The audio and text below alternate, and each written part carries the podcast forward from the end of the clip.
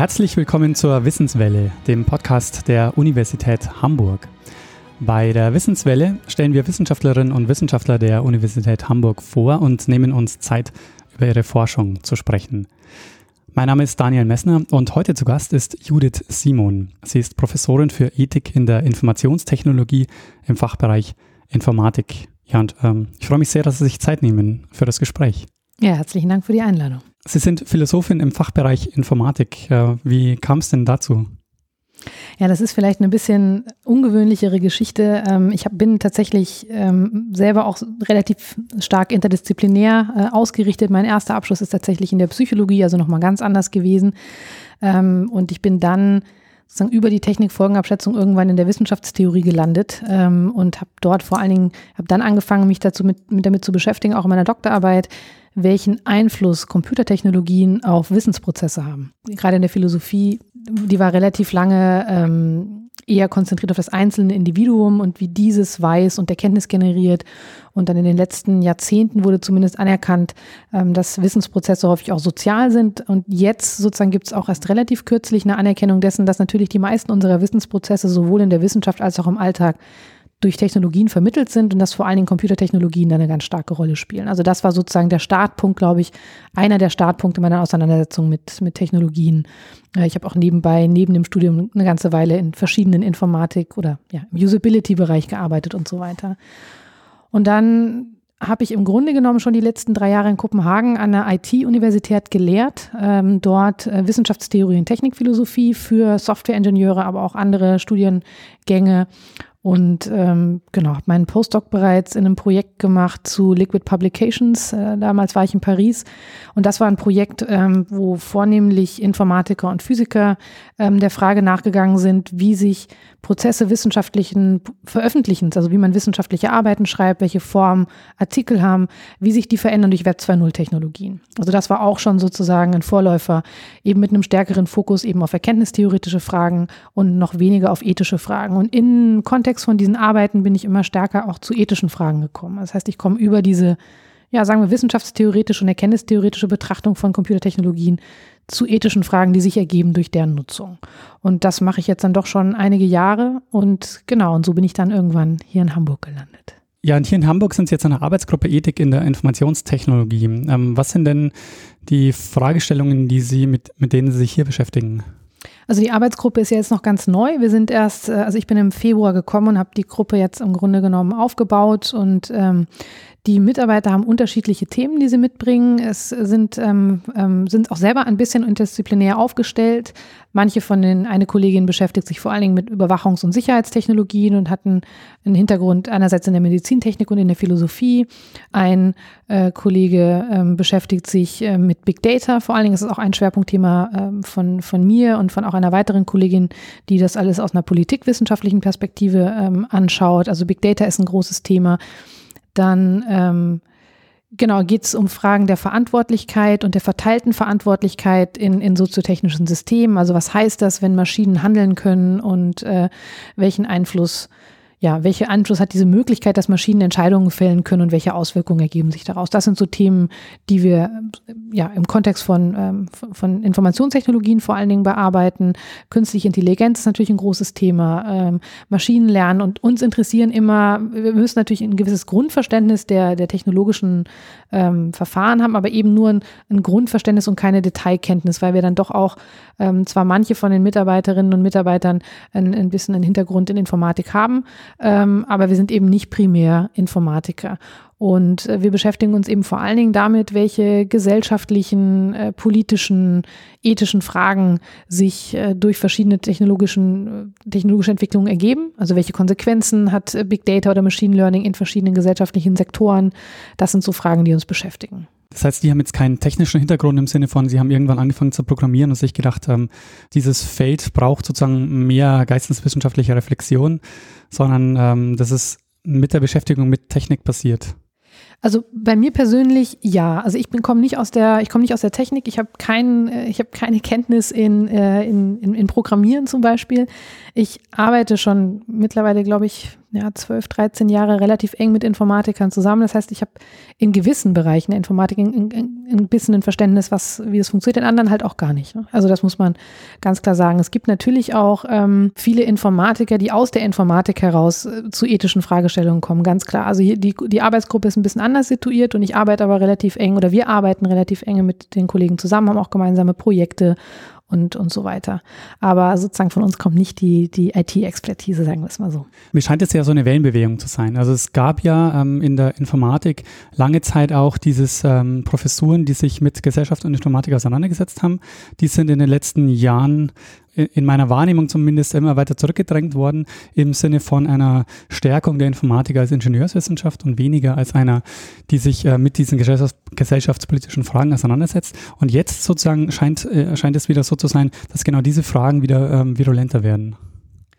Also ich glaube, gerade an der Universität Hamburg, aber auch in Bremen und an manchen anderen Universitäten gibt es tatsächlich diese lange Tradition von auch einer kritischen Informatik, einer, einer sehr sozialen Informatik und auf die jetzt, glaube ich, auch in Hamburg wieder so ein bisschen aufgesetzt wurde. Ähm, und ich glaube, der Grund, warum jetzt gerade in den letzten Jahren vielleicht ein verstärktes Interesse auch an, an ethischen und philosophischen, vor allen Dingen erstmal ethischen Fragestellungen gekommen ist, liegt, glaube ich, in der wahrgenommenen Virulenz verschiedener Entwicklungen im IT-Kontext. Und, äh, und ich glaube, dass mittlerweile, also ich merke das selber, es ist ein unglaubliches Interesse, vor allen Dingen an Themen rund um Big Data, künstliche Intelligenz und, und Maschinenlernen, um zu verstehen, worum geht es da überhaupt sowohl in der Wissenschaft gibt es einen großen Bedarf, darüber zu reflektieren, als auch in der Politik, als auch in der, in der Wirtschaft. Ähm, und ich glaube, es ist im Moment einfach in den Medien, das Thema ist so virulent, dass, ähm, dass es, glaube ich, deswegen eine Rückbesinnung gab und eben jetzt auch vielleicht die Gründung erster Institute und Lehrstühle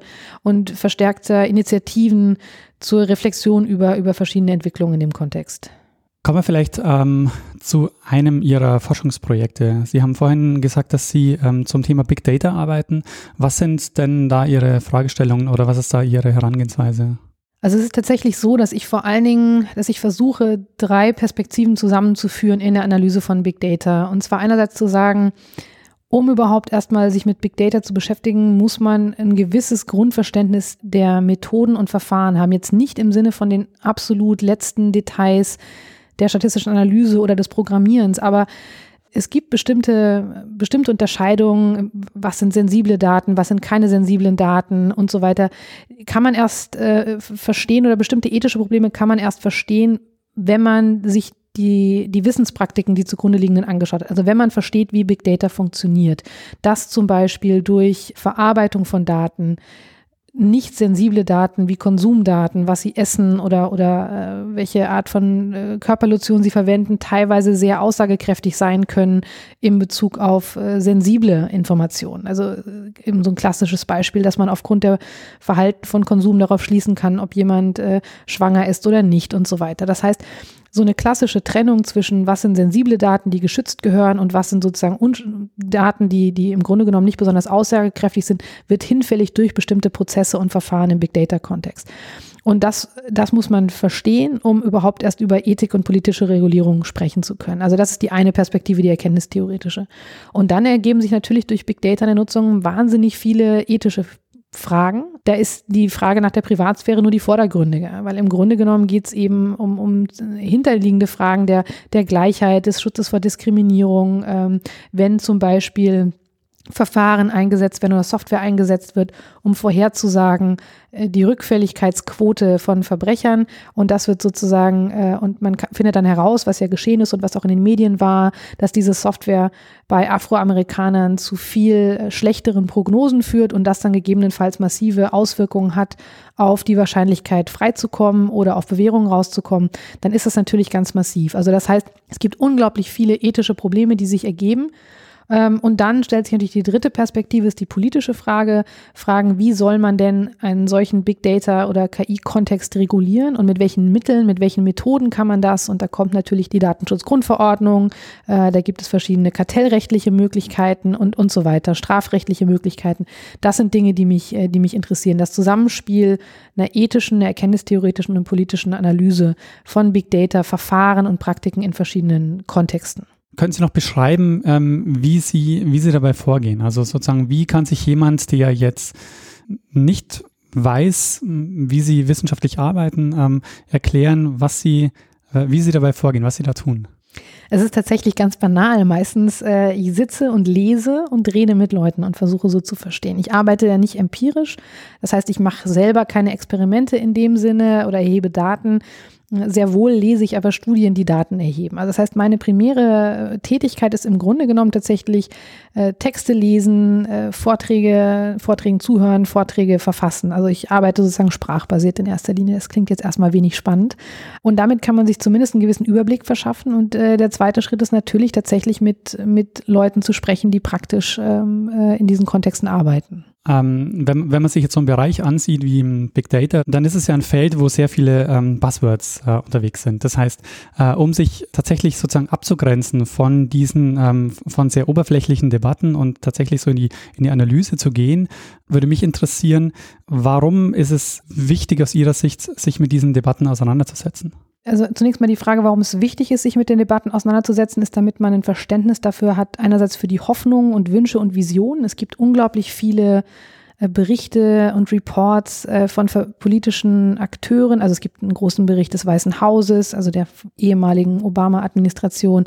Ähm, es gibt zahlreiche Berichte oder auch Pläne der Europäischen Kommission oder auch äh, sozusagen verschiedener Nationalstaaten, die große Hoffnungen knüpfen an, was mit, mit Big Data alles gemacht werden kann. Und tatsächlich ist es auch nicht so, dass das nicht der Fall ist. Es gibt ganz viele Bereiche, in denen ähm, Datenanalyse unglaublich hilfreich und nützlich sein kann. Äh, einerseits zur Erkenntnisgewinnung, im Medizinkontext, andererseits zur effizienteren Steuerung. Nehmen wir mal so Stadtplanung, Smart City, äh, wenn man sozusagen über Sensoren äh, schauen kann, welche Routen die optimalen sind für die Müllabfuhr oder was auch immer. Also es gibt zahlreiche Möglichkeiten, in denen man Big Data auf eine wirklich wahnsinnig gute Art und Weise nutzen kann. Deswegen sind da die Hoffnungen durchaus, äh, durchaus auch ähm, vernünftig und begründet. Ähm, in verschiedenen, natürlich, wie nah man an dieser Realität ist, ist in verschiedenen Sektoren ganz unterschiedlich. Und natürlich, äh, ja, also sozusagen das eine sind die politischen Wünsche, das andere ist natürlich die, die, die wirtschaftlichen Praktiken. Also in welcher Art und Weise wir, wir sind tagtäglich, die meisten von uns äh, nutzen wahrscheinlich Smartphones, äh, die unglaublich aussagekräftig sind über unser, unser Verhalten. Also wenn ich nur weiß, wo sich Ihr Telefon zu welchem Zeitpunkt befindet, also nur die Metadaten im Sinne von zu welchem Zeitpunkt an welchem Ort, kann ich unglaublich viele Schlussfolgerungen ziehen, wo Sie leben, wo Sie arbeiten, mit welchem Verkehrsmittel Sie sich fortbewegen, von wo nach wo, welche regelmäßigen Hobbys Sie haben und so weiter. Also rein diese, diese sehr basalen Daten haben eine unglaubliche Expressivität und können mir ganz viel über Sie sagen. Und das bringt natürlich einerseits Möglichkeiten mit sich, klar, aber eben auch massive Probleme, weil äh, sie gegebenenfalls Dinge über sich offenbaren, äh, von denen ihnen nicht klar ist, was äh, sie da alles über, also nicht sie persönlich, sondern was wir alle nicht wissen, was wir, äh, was wir da offenbaren und was damit gemacht werden kann. Eben gerade, weil durch die Verarbeitung von Datensätzen Dinge, von denen wir denken, dass sie eigentlich gar keine Relevanz haben oder gar nicht aussagekräftig sind, das eben sein können. Gerade in einem Wirtschaftskontext, wenn natürlich auch geschaut wird, wie kann man diese Daten verkaufen für, für Werbung äh, und so weiter, ist das natürlich teilweise problematisch. Gut, und noch problematischer ist das natürlich in dem Moment, in dem diese Daten auch für, äh, für andere Zwecke verwendet werden können. Und ich glaube, in einer Post-Edward Snowden-Welt sind wir zumindest uns ein Stück weit darüber bewusst, welche Gefahren das mit sich bringt, wenn Daten auch in die falschen Hände gekommen. Und was falsche Hände sind, ist ja mittlerweile nicht mehr so eindeutig festzumachen. Also wir sind uns zwar dessen bewusst, aber es führt nicht dazu, dass sich, ähm, dass sich Menschen anders verhalten, beziehungsweise dass große Proteste daraus, daraus entstehen. Also die würde ich sagen, finden trotzdem immer noch in einer Nische statt. Ja, also ich sozusagen, das wird häufiger mal in Debatten mit dem Privatsphäre-Paradox beschrieben, dass die Leute zwar angeblich immer sagen würden, ihnen wäre ihre Privatsphäre so wichtig, aber dann handeln sie nicht danach. Ich finde, um ehrlich zu sein, dass das etwas zu kurz gegriffen ist, aus folgendem Grund. Im Moment ist es so, dass es wahnsinnig schwierig wäre, sich so weit aus allem rauszuziehen, dass man die Privatsphäre schützen könnte. Ähm, und zwar, ich glaube, also mir geht es zumindest so und wahrscheinlich vielen anderen Leuten auch, ähm, dass man ja auch gar nicht wirklich die Möglichkeit sieht, äh, realistischerweise seine Privatsphäre zu schützen. Was müsste ich machen? Ich dürfte kein, kein, äh, kein Handy verwenden ähm, ich dürfte bestimmte Services nicht nutzen ähm, und welche Services das sind, geht eben sehr weit. Ich dürfte gegebenenfalls Kreditkarten nicht verwenden, müsste alles bar bezahlen. Also die Frage ist, wie weit will ich gehen, um meine Privatsphäre potenziell zu schützen? Und äh, wenn ich das tue, kommt das mit enormen Kosten auf mich zu und zwar nicht jetzt nur ökonomischen, teilweise ökonomischen, aber vor allen Dingen auch sozialen und kognitiven. Das heißt, wenn ich zum Beispiel immer ähm, sozusagen in einem anonymen Browser und äh, versuche sozusagen immer meine Cookies zu löschen und alle, ne, also sozusagen alle möglichen ähm, oder äh, immer alles verschlüsselt. Also es sind alles Tätigkeiten, die ich tun muss, ähm, die die kognitive Aufmerksamkeit äh, verlangen. Ich muss mich darum kümmern, ich muss gegebenenfalls Sachen neu eingeben und nicht einfach abspeichern wenn ich Facebook, Twitter, äh, WhatsApp, was immer noch äh, nicht nutze, hat das gegebenenfalls soziale Folgen, weil ich nicht so informiert bin, weil ich mich nicht so vernetzen kann. Und manchmal hat es tatsächlich auch rein ökonomische Kosten. Wenn ich zum Beispiel alles bar bezahle und nicht mit Kreditkarte, kann ich bestimmte Dinge vielleicht sogar gar nicht kaufen. Ähm, noch dazu ist es so, ich erzähle die Geschichte immer ganz gerne. In, in Kopenhagen gab es bis vor einem Jahr oder vor zwei Jahren immer noch so Papierkarten zum Abstempel, so Zehner- oder, oder Achterkarten für die U-Bahn. Mittlerweile gibt es so einen Metropass, einen elektronischen. Ähm, der kommt in drei Versionen, einen anonymen, einen personalisierten und eine Zwischenversion. Und natürlich ist der anonyme am teuersten. Der ist natürlich auch übertragbar, aber das heißt natürlich, ich zahle für meine Anonymität und für meine Flexibilität. Und ähm, das ist natürlich eine große Gefahr zu sagen, ja, Privatsphäre muss man sich auch leisten können. Und das äh, finde ich fragwürdig, weswegen ich denke, dass Privatsphäre-Schutz stärker eine Voreinstellung sein sollte und nicht, wo man alle Bürden äh, auf den Rücken der, der Nutzer legt, sich darum zu kümmern. Ein, ein großer Unterschied zu früher ist ja, dass ähm, früher der, die große Datensammlungen vom Staat ausgingen, äh, mittlerweile aber sie in der Privatwirtschaft stattfinden, die, mh, mm, so scheint es, schwerer zu regulieren ist. Ja, ich glaube auch, dass es, ich, ich weiß nicht genau, ob es schwerer zu regulieren ist. Ich bin mir auch nicht sicher, wie, wie gut sozusagen staatliche Sammelwut zu regulieren ist. Da bin ich vielleicht auch nicht so wahnsinnig überzeugt, dass man den Nachrichtendienst oder was auch immer so wahnsinnig, also zumindest zeigen das ja auch Erfahrungen aus den USA und ich weiß nicht, wie das in Deutschland wäre, inwiefern man so Geheimdienste und Nachrichtendienste regulieren kann, wäre ich auch ein bisschen skeptisch. Ähm, klar ist, dass die Regulierung von Unternehmen deswegen auch noch schwierig war, wenn die in anderen Ländern sitzen und man sozusagen so transnational regulieren muss.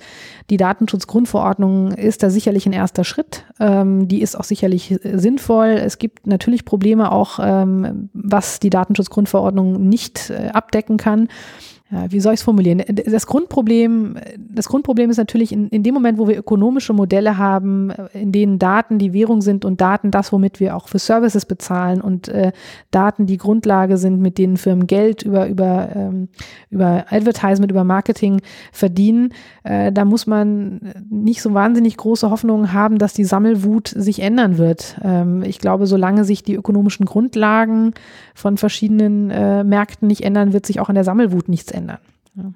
Jetzt kann man aber auch sagen, ähm, es gibt ja Alternativen. Also es gibt äh, ein, ein, dezentrales Social Media, das ich nutzen kann, wie Diaspora oder so. Das muss ich äh, nicht unbedingt über Facebook nutzen, aber es setzt sich trotzdem nicht durch. Ja, ich habe einen Diaspora-Account, aber da ist leider kaum jemand aktiv, den ich kenne. Das heißt, Social Networks funktionieren ja genau über die Masse. Und äh, wenn sich Dinge nicht durchsetzen, dann äh, sind sie auch nicht mit den Nutzen verbunden, die es gibt. Also natürlich kann man, ich glaube auch, dass es möglich ist, an verschiedenen Ecken und Enden zu handeln. Aber ich glaube, weil es so schwierig ist, weil man das Gefühl, man ertrinkt sowieso in so einem Datensumpf, dass man sich auch, also ich kenne es zumindest von mir, dann sich gar nicht mehr die Mühe macht, zu versuchen, mit einer Tat seine Privatsphäre zu schützen, wenn man das Gefühl man gibt es an allen anderen Ecken und Enden ohnehin ähm, preis. Und ich halte das für keine wahnsinnig absurde ne, Reaktion von, von Nutzern zu sagen, okay, wenn es, es bringt ja sowieso nichts. Ähm, und das ist vielleicht, also es gibt immer auch wieder diese Idee des mündigen Bürgers, der dann sozusagen selbstbestimmt über seine Daten herrschen soll. Das ist im Moment faktisch unmöglich. Man kann natürlich bestimmte Dinge tun, haben Sie ganz recht. Man kann sagen, man nutzt nicht Facebook, sondern Diaspora. Wenn man Freunde hat, die das auch tun, umso besser.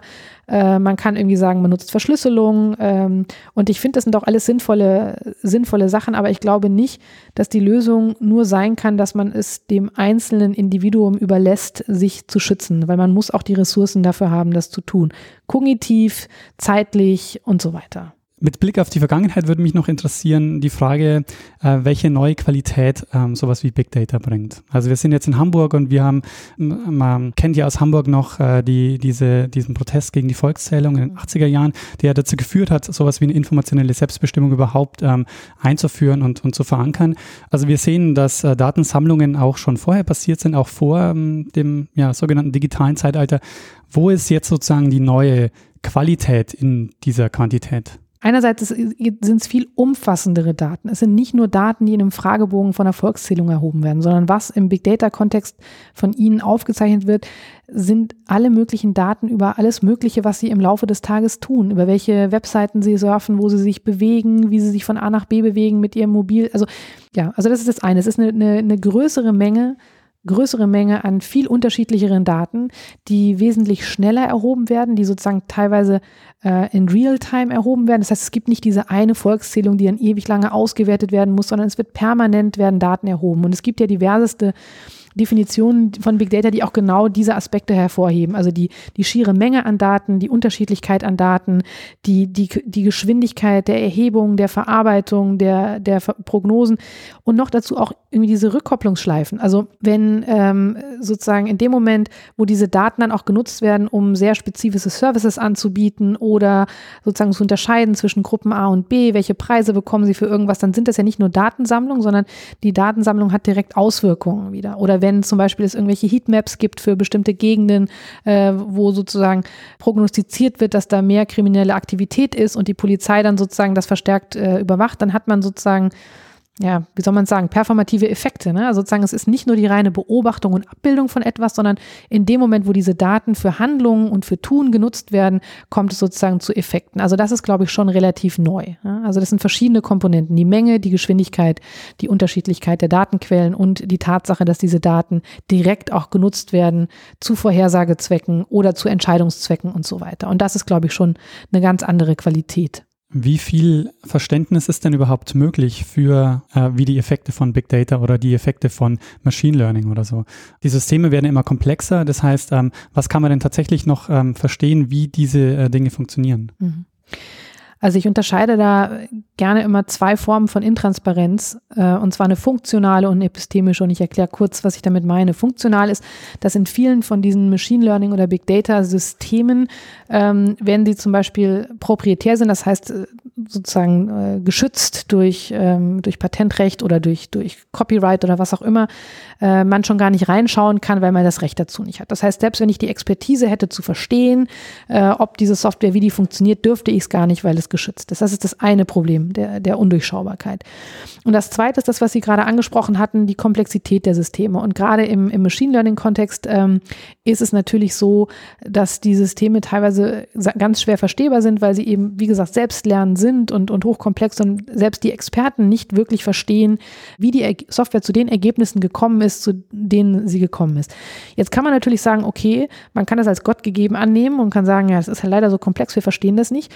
Ähm, ich halte das für ein bisschen zu kurz gegriffen, weil das natürlich auch eine wahnsinnig gute Gelegenheit ist, Verantwortlichkeit von sich abzuschieben. Also im Sinne von zu sagen, wir verstehen leider nicht, warum das System so funktioniert, wie es ist, ähm, weil es ist so komplex, ist natürlich auch eine Möglichkeit zu sagen, dann sind wir auch nicht verantwortlich für die Konsequenzen. Und diese Strategie wird ja häufig auch übernommen. Also von äh, sozusagen, also da einen Sündenbock zu finden in der Software. Es gibt Bemühungen zunehmend auch im Forschungskontext ähm, zu sagen, wir brauchen mehr, das läuft dann unter Explainable AI. Also wir, wir müssen Forschungsressourcen da reinstecken, auch solche komplexen äh, Machine Learning-Prozesse, komplexe Verfahren in der künstlichen Intelligenz verstehbar zu machen. Und zwar menschlich verstehbar zu machen. Das heißt immer noch nicht natürlich, dass das jeder, Sie oder ich oder wer auch immer verstehen kann, aber so, dass es zumindest die Experten nachvollziehen können. Und ich glaube, es ist einfach, das ist, das ist eine harte Forschungsaufgabe. Da muss, müssen Ressourcen reingesteckt werden, zu überlegen, wie kann man das machen. Äh, und natürlich kann man auf der anderen Seite die Forderung stellen, dass äh, nicht verstehbare Systeme vielleicht zumindest in bestimmten Sektoren nicht eingesetzt werden dürfen. Es ist ja eine Sache, ob ich Forschung zu etwas machen darf. Und da finde ich es völlig legitim zu schauen, was sind die Möglichkeiten selbstlernender Systeme, auch wenn ich sie noch nicht verstanden habe. Aber es ist was ganz anderes zu sagen, solche Systeme verwende ich dann auch zum Beispiel in der Medizindiagnose oder in der Entscheidung über Bewährungsstrafen, auch wenn ich sie nicht verstanden habe. Also ich glaube, die Ansprüche an wie verständlich etwas sein muss für wen, müssen sehr unterschiedlich sein in Abhängigkeit der, der Anwendungskontexte. Mit Blick auf die Zukunft, würden Sie sagen, ist da sowas wie eine technische Singularität ein Thema oder ist das eher was, äh, was in der Futurologie stattfindet und aber ähm, jetzt nichts ist, womit wir uns gegenwärtig tatsächlich auseinandersetzen sollten oder müssten?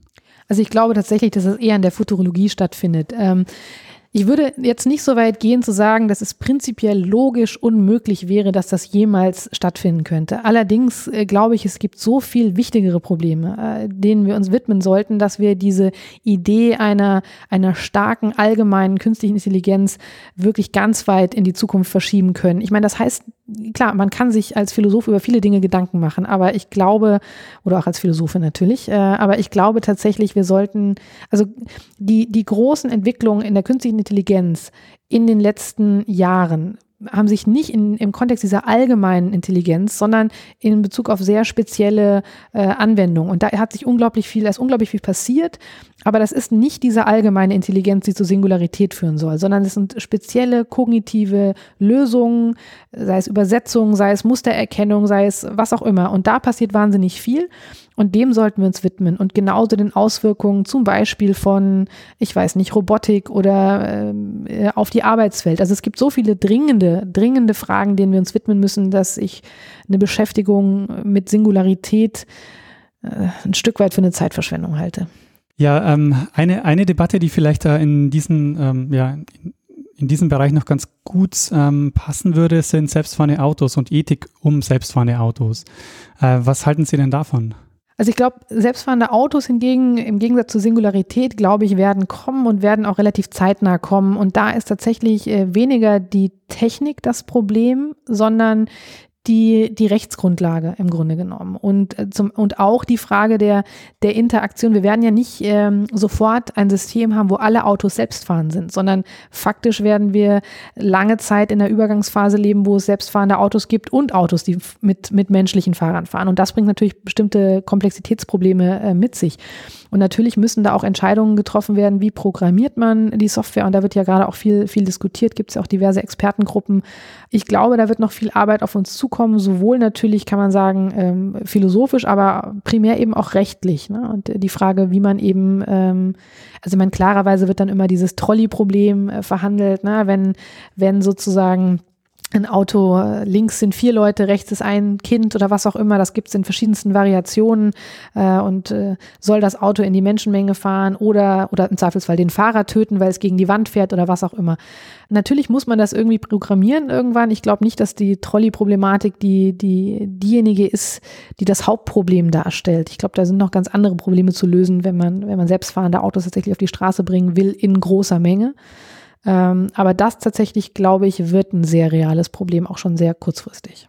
Also dieses, dieses Problem, glaube ich, ist ja auch ein bisschen ein Scheinproblem, deshalb, weil wir akzeptieren unheimlich viele Verkehrstote im Moment. Ja. Und in dem Moment, wo wir alles automatisiert hätten, wären die eben drastisch reduziert. Ja. Genau, aber ich glaube, der Unterschied ist trotzdem der, dass äh, wir die Verkehrstoten akzeptieren, aber nicht akzeptieren würden, dass es eine systematische Entscheidung darüber gibt, wer leben und wer nicht leben darf. Das ist ja, glaube ich, der Unterschied. Es gibt Verkehrstote, weil Leute äh, alle möglichen Fehler machen. Aber die sind nicht notwendigerweise systematisch. Und es gibt nicht eine Entscheidung. Und wenn man zum Beispiel sagen würde, wenn man das aber programmiert, ähm, und man muss es natürlich nicht programmieren, dass es einer bestimmten Logik folgt. Vielleicht wäre das sogar die Lösung zu sagen, wir programmieren das nicht im Sinne von entscheide dich immer so, sondern haben da eine gewisse Zufallsquote innen drin. Ne? Keine Ahnung, ja? aber im Grunde genommen ähm, ist, glaube ich, die Problematik, dieser Debatte nicht darin, dass in der Anzahl der Vers, also ne, sozusagen eine Frage der, was sind die Effekte in Bezug auf die Verkehrstote, wäre eine utilitaristische Frage. Ne? Ist es sozusagen in letzter Instanz nützlich oder äh, wäre es nicht besser und wir hätten weniger Verkehrstote mit selbstfahrenden Autos? Das glaube ich ist ganz sicher so. Und trotzdem muss man ja Entscheidungen treffen, wie gestaltet man die Software in, in Fahrkontexten. Ne? Gibt es noch ein Forschungsprojekt, das Sie haben, über das Sie gerne reden wollen? Ja, jenseits von IT beschäftige ich mich inhaltlich das, ähm, mit, mit Vertrauen. Vertrauen ist ein großes Forschungsthema von mir, äh, wo ich mich natürlich einerseits mit Vertrauen und Big Data beschäftige, weil das sozusagen ich die zwei Themen ähm, verquicke. Aber prinzipiell interessiert mich die, das Verhältnis von Wissen, Vertrauen und Technologie, also in welcher Art und Weise wir immer notwendigerweise anderen Leuten oder Technologien oder Verfahren, Methoden vertrauen müssen, um, um zu Wissen zu gelangen. Und da arbeite ich gerade an einem Handbuch ähm, zu, zur Philosophie des Vertrauens und ähm, was hoffentlich nächstes Jahr fertig wird. Also das ist sozusagen ein großes Thema, was jetzt eben gerade gar nicht unbedingt eben nur ähm, Ethik und Informationstechnik ähm, zum Fokus hat, sondern viel breiter eben, oder nicht viel breiter, sondern äh, einfach allgemeiner Philosophie ähm, äh, betrifft und dementsprechend vielleicht weniger ein bisschen angewandt ist auf die, auf die Technikfragen. Und äh, zum anderen haben wir ein, ein Forschungsprojekt gerade neu gestartet mit den Kolleginnen und Kollegen aus der Informatik und aus den Rechtswissenschaften mit dem Thema Information Governance Technologies.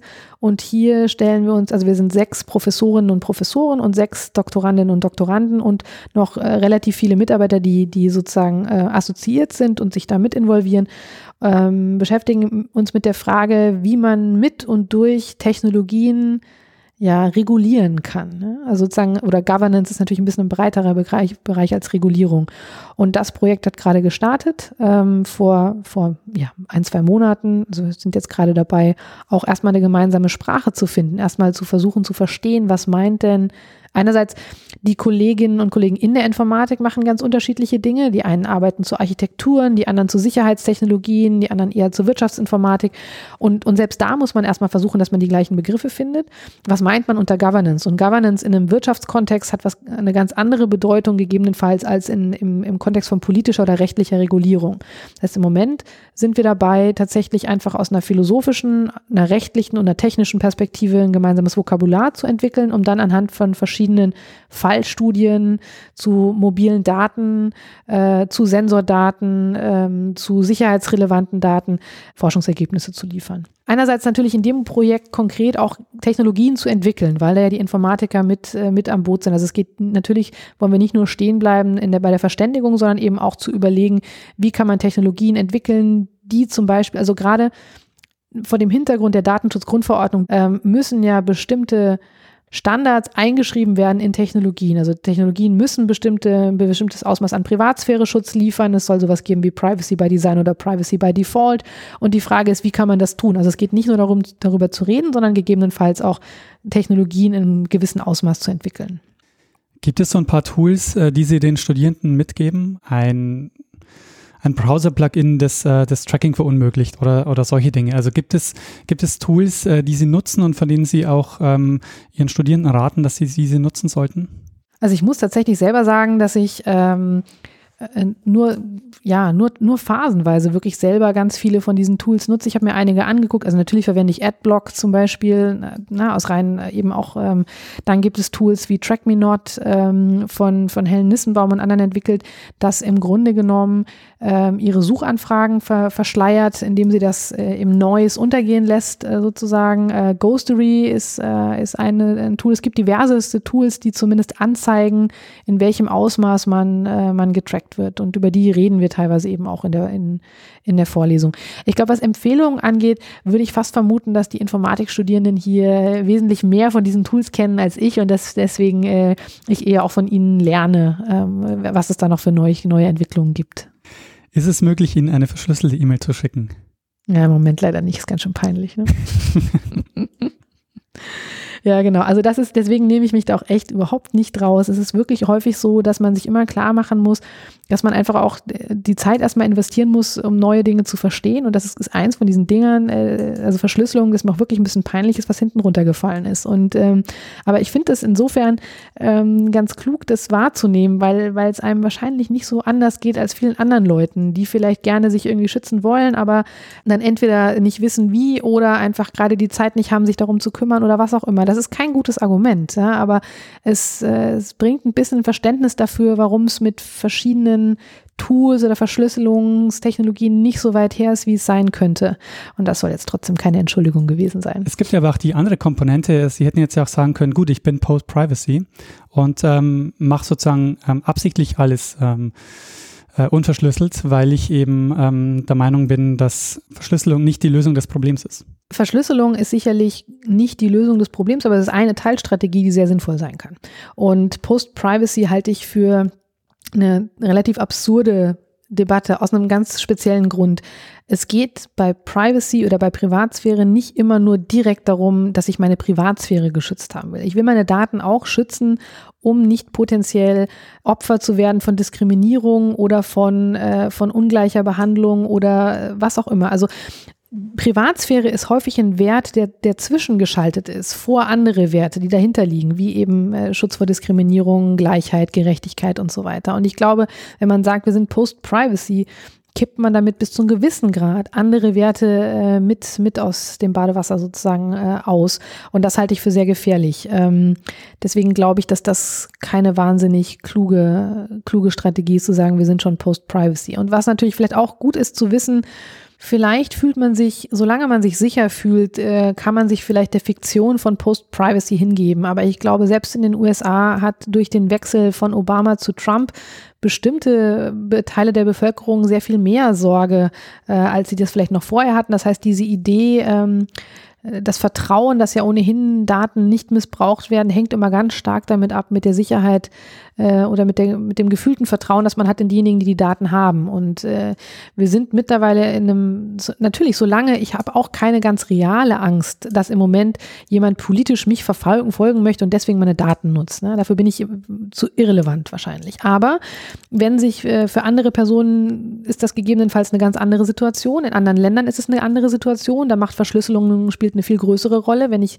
Sorge haben muss vor ähm, in verschiedensten Staaten, die nicht weit weg sind von uns, ähm, verfolgt zu werden aufgrund von kritischen Äußerungen als Journalistin oder was auch immer, ähm, dann ist es auf einmal nicht mehr so weit hergeholt, dass meine Daten geschützt gehören und dass auf einmal eine sehr, sehr ähm, große Bedrohung da ist, wenn diese Daten nicht geschützt werden. Und ich glaube, dessen, man ist immer noch so ein bisschen in dieser Blase, dass man sich ja hier in Deutschland vielleicht noch ganz relativ gut geschützt wird. Auf der einen Seite haben wir eine lange Tradition, der, der, ähm, der Sorge vor dem Staat äh, aufgrund unserer Geschichte, auf uns, unserer doppelten Geschichte mit sowohl der DDR als auch der Nazi-Zeit. Ähm, auf der anderen Seite, ja, glaube ich, ist diese Bedrohung noch mal virulenter in Ländern, in denen jetzt Regime oder Personen an der Macht sind, die sehr viel unberechenbarer äh, geworden sind. Ja, ich denke, das äh, könnte doch ein ganz gutes Schlusswort sein. Was meinen Sie? Das können wir auf alle Fälle so stehen lassen. Vielleicht einfach nur als Hinweis, wir sind als Arbeitsgruppe hier jetzt einfach auch neu vor Ort auf dem Campus. Wir freuen uns über Besuch. Es gibt regelmäßige ähm, Gastvorträge, die öffentlich sind, äh, zu denen man eingeladen ist, die angekündigt werden auf unserer Website und äh, ja, ich glaube, das ist das einerseits die Einladung, uns als Arbeitsgruppe auch irgendwie zu besuchen und, ähm, und ich glaube, dass ähm, dass es zunehmend wichtig wird, sich über, über ethische, aber auch philosophische Fragen zu verständigen. Und das soll, passiert natürlich auch nicht nur im Elfenbeinturm der Akademie, sondern in Kollaboration mit, also wir sind sehr aktiv auch in Bezug auf Politikberatung, in Bezug auf Interaktion auch mit, mit der Industrie und so weiter und auch äh, mit der Öffentlichkeit. Und das vielleicht noch als letzten Appell. Sehr gut. Dann äh, bedanke ich mich sehr, dass Sie sich Zeit genommen haben. Ähm, über Ihre Forschungen zu sprechen und ähm, über den Arbeitsbereich hier zu sprechen, Ethik in der Informationstechnologie. Und ähm, ich bedanke mich fürs Zuhören und sage auf bald. Danke ebenfalls.